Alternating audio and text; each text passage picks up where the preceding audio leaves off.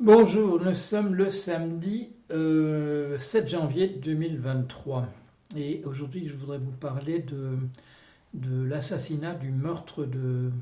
quatre étudiants de l'université de l'Idaho dans la petite ville de Moscow, plus précisément de trois étudiantes et d'un étudiant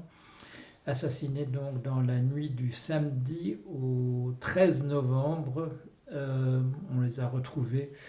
vers midi, on a trouvé quatre personnes assassinées dans une maison où habitaient euh, six personnes. Il s'agissait d'un logement étudiant dont on a appris par la suite qu'on appelait ça euh, dans le milieu un party house, c'est-à-dire en fait que c'était une maison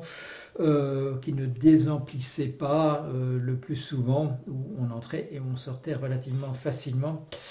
Et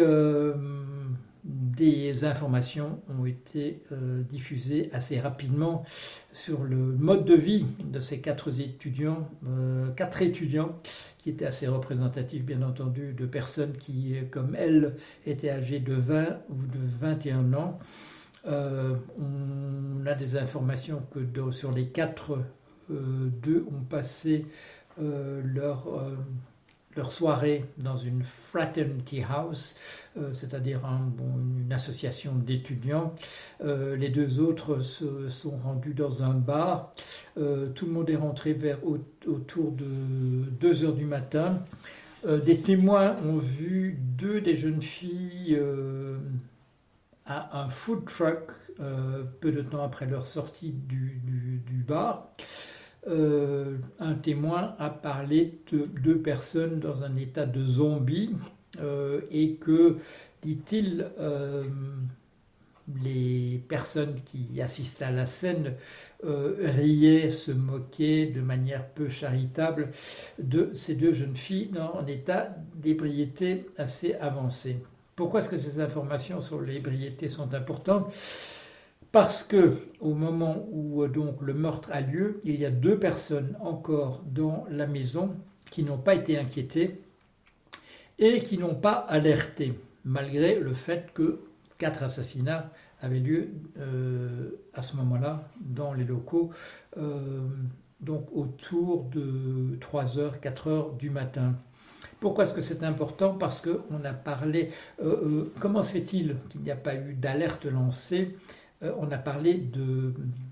coma éthylique, voilà, de personnes qui se trouvent dans un état en fait euh, de ne pas pouvoir se rendre compte qu'il se passe des choses graves, en particulier des cris, euh, des aboiements de chiens, puisqu'il y a un chien qui se trouve dans cette maison, chien d'ailleurs qui n'est pas inquiété, fait qui apparaîtra comme relativement significatif par la suite quand on apprendra l'identité du meurtrier présumé. Voilà. Euh, entre le 13 novembre et le 30 décembre, euh, on ne sait pratiquement rien sur ce qui s'est passé. La police enquête. Bien entendu, il s'agit d'une petite ville dans une de province, bien qu'il y ait là un campus relativement important et dans des cas comme cela, euh, la police fédérale, le fameux FBI, intervient assez rapidement quand, quand un sentiment existe que la, police puisse, être débordée, ne pas être à la hauteur euh, de la découverte de ce qui s'est passé euh, véritablement. Alors, je vous parle de ça depuis quelques jours après les événements. Euh, j'ai eu des commentaires euh, me disant pourquoi vous intéressez-vous à des faits divers? Des faits divers, il y en a partout et tout le temps. Euh, ma réponse, c'est la suivante, et ça vaut aussi pour, je dirais, un certain nombre de mystères qui ont eu lieu précédemment. J'ai écrit des articles et j'ai fait une vidéo sur la disparition de Agatha Christie en 1926. Bien entendu, je n'étais pas là. c'est une réflexion a posteriori j'ai fait euh, une vidéo et des articles sur euh, la disparition, sur la mort curieuse euh, d'un ensemble d'une douzaine d'étudiants russes dans l'Oural en 1959. je ne m'intéresse pas effectivement à tous les faits divers, mais je m'intéresse à ceux qui ont une qualité de, j'ai prononcé le mot, de mystère. Même chose, reproche qui m'a été adressé. Quand je me suis intéressé, c'était l'année dernière, à l'assassinat. C'était peut-être en fait en 2021, l'assassinat de Gabi Petito, une influenceuse, une YouTubeuse. Euh, il y avait mystère, il y avait euh, soupçon sur son copain de l'époque, ce qui me rendait à mes yeux de psychanalyste la chose particulièrement intéressante, euh, en mettant entre parenthèses, comme dans le cas du meurtre des quatre étudiants qui sont des tragédies en soi, le fait qu'il était clair pour un psychanalyste comme moi après avoir visionné un certain nombre de vidéos on voyait la jeune femme, euh, le fait qu'elle était psychotique et que personne, personne, ni la police, ni les témoins, ni personne ne mentionnait cela comme pouvant jouer un rôle, ayant pu jouer un rôle dans ce qui s'était passé. Alors donc, mystère ici, euh, on arrête un suspect, donc le 30 euh, décembre, un certain Brian Koberger, euh, qui habitait dans la région, en fait à une quinzaine de kilomètres de l'université de Idaho. il se trouvait à Washington State University, qui en fait est de l'autre côté de la frontière, qui est toute proche à Moscou, frontière entre l'Idaho et l'État de Washington. Il vient de Pennsylvanie, où il est venu de, là assez récemment euh, pour terminer un doctorat en criminologie. Euh, il est connu un petit peu dans le milieu, justement parce qu'il s'est porté volontaire pour différentes choses. Euh, il a été agent de sécurité en Pennsylvanie. il, a quand il était encore en Pennsylvanie, il a mis sur son blog euh, un appel à témoins. un appel à témoins, il voulait faire parler un certain nombre de personnes qui ont commis des meurtres et, euh, sortis de prison bien entendu, euh, parler de l'état d'esprit dans lequel ils se trouvaient du, fait de, de ces meurtres qu'ils ont commis. Donc, au moment où on l'arrête et où on apprend un petit peu son profil, la chose devient assez évidente. C'est quelque chose, je dirais, un peu hors du commun. Il ne s'agit pas d'un assassin de type classique, il ne s'agit pas d'un meurtrier en série, il s'agit d'un étudiant en criminologie rédigeant sa thèse et qui a voulu tester ce qu'il a pu comprendre de la psychologie des assassins. Bon, on peut même, imaginer que son intérêt pour le domaine dans lequel il travaille, et où il avait déjà obtenu un master et était arrivé au niveau du doctorat, aurait pu, pourrait peut-être, euh, cet intérêt pour cette chose morbide aurait pu être justifié par le fait qu'il avait l'intention depuis longtemps de commettre ce genre de meurtre. Alors, depuis qu'on a appris euh, son arrestation, depuis qu'on l'a vu, par, exemple, euh, écouter son inculpation euh, par, une, juge les jours récents, ce qui a frappé, c'est le fait que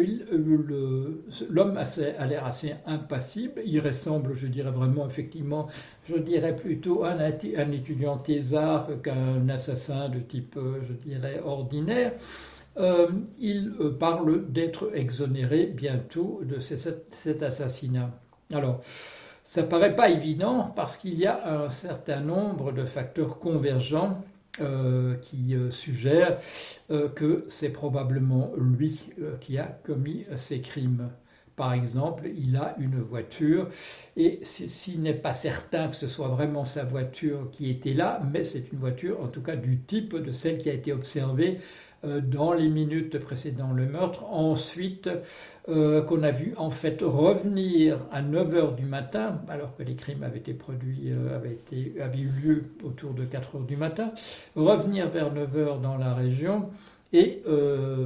facteur aggravant bien entendu par rapport à sa culpabilité, euh, il arrête son téléphone au moment où il arrive dans la région, en tout cas à l'heure du crime, et il remet son téléphone en marche au moment où il quitte cette région, ce qui n'est pas le cas quand il passe à 9h du matin, où là, effectivement, euh, son téléphone a l'air de fonctionner pendant toute, euh, pendant toute la période, les quelques minutes où il repasse devant la maison on peut imaginer qu'il repasse devant la maison pour se rendre compte, pour voir si quelqu'un s'est rendu compte de ce qui s'est passé. Donc, un ensemble de facteurs qui semblent suggérer qu'on a affaire à quelque chose de tout à fait particulier, bien entendu, un criminel dont la motivation n'est rien d'autre que de tester euh, euh, des, hypothèses, des opinions, euh, des manières de voir à propos d'assassinats et donc de commettre des assassinats pour corroborer un certain nombre d'hypothèses qu'il a sur les crimes. C'est tout à fait, bien entendu, particulier. on avait pu, et ça a été mon cas, être inquiété par quelque chose qui s'était passé durant la, période où on recherchait l'assassin, à savoir le fait des interventions intempestives du père d'une des victimes. Euh, la victime en question est Kelly Gonzalez, euh, des interventions de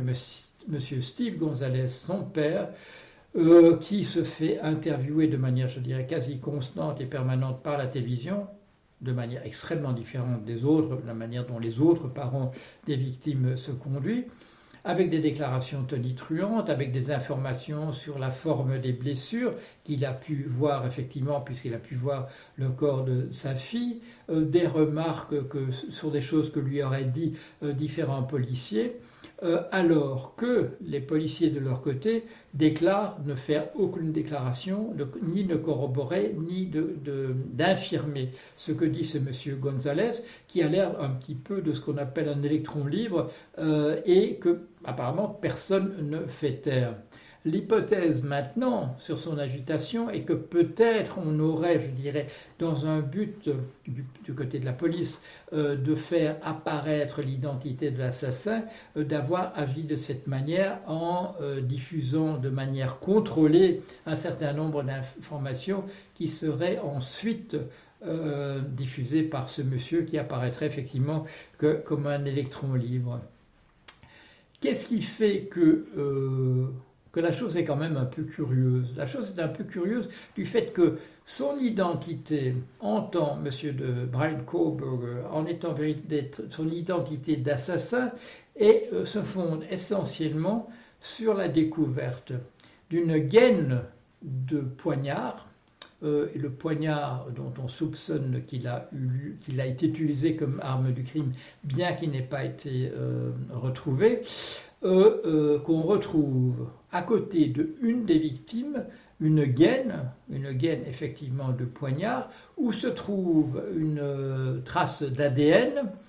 Et cet ADN est considéré comme extrêmement proche d'ADN qui a été retrouvé dans la poubelle des parents de la personne euh, de Coburger en Pennsylvanie, faisant penser que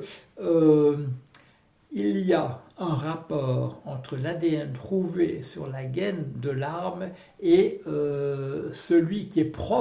l'ADN qui est probablement celui du père ayant été trouvé dans la poubelle de la maison de ce euh, personnage, de ce voilà du père euh, de l'inculpé. On peut imaginer effectivement qu'un étudiant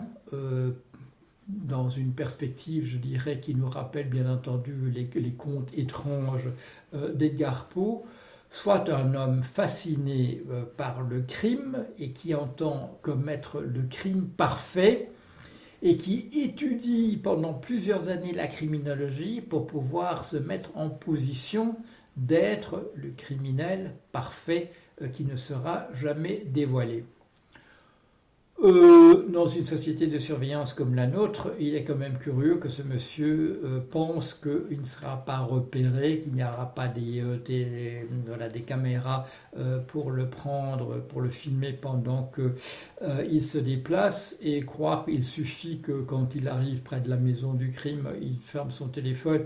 et qu'il puisse le remettre en marche ensuite. Mais surtout, que quelqu'un qui semble, dans ce cas-là, avoir préparé euh, son, crime, ces quatre meurtres sur un certain nombre d'années, laisse euh, de manière négligente la gaine de l'arme du crime euh, à côté du cadavre d'une des victimes. Et, chose encore plus étonnante, il revient à 9 h du matin, 5 heures plus tard, Il revient dans le quartier, ne cherche pas à récupérer la gaine de son arme dont il a quand même, imaginons quand même, il a eu l'occasion de s'apercevoir qu'il l'avait laissée quelque part. Il se contente de circuler devant la maison sans vouloir récupérer cette pièce euh, à conviction dont euh, on peut considérer, et lui aussi, euh, qu'elle pourrait être voilà, un élément décisif. Une telle négligence pour un étudiant César, de Thésard, bien entendu, on sait que l'enseignement n'est plus ce qu'il était autrefois, mais quand même, un étudiant Thésard euh, en criminologie, dont tout le monde qui l'a connu, euh, qui le connaît, dit que ce qui frappait, c'est l'intelligence de cette personne, même s'il était un peu taiseux, euh, c'est quand même curieux. Voilà. mais par ailleurs, un certain nombre d'éléments qui vont en faveur de la thèse que c'est bien lui, en particulier qu'on l'a vu inspecter dans la maison de ses parents où il s'était rendu par la suite on l'a vu inspecter son propre véhicule en portant des, euh, gants euh, chirurgicaux et qu'il aurait rempli euh, un sac poubelle qu'il aurait déposé non pas dans la poubelle de ses parents, mais dans celle des voisins. tout ça paraît effectivement très suspect. Enfin voilà, voilà où nous en sommes et j'ai voulu faire le point sur cette affaire. J'avais fait quelques petits papiers, mais très rapidement, je dirais une dizaine de lignes au maximum. maintenant que cette affaire semble se terminer ou en tout cas avancer euh, je dire, en direction de ce qui pourrait être la fin du mystère, j'ai voulu faire un petit point pour vous. Voilà, merci.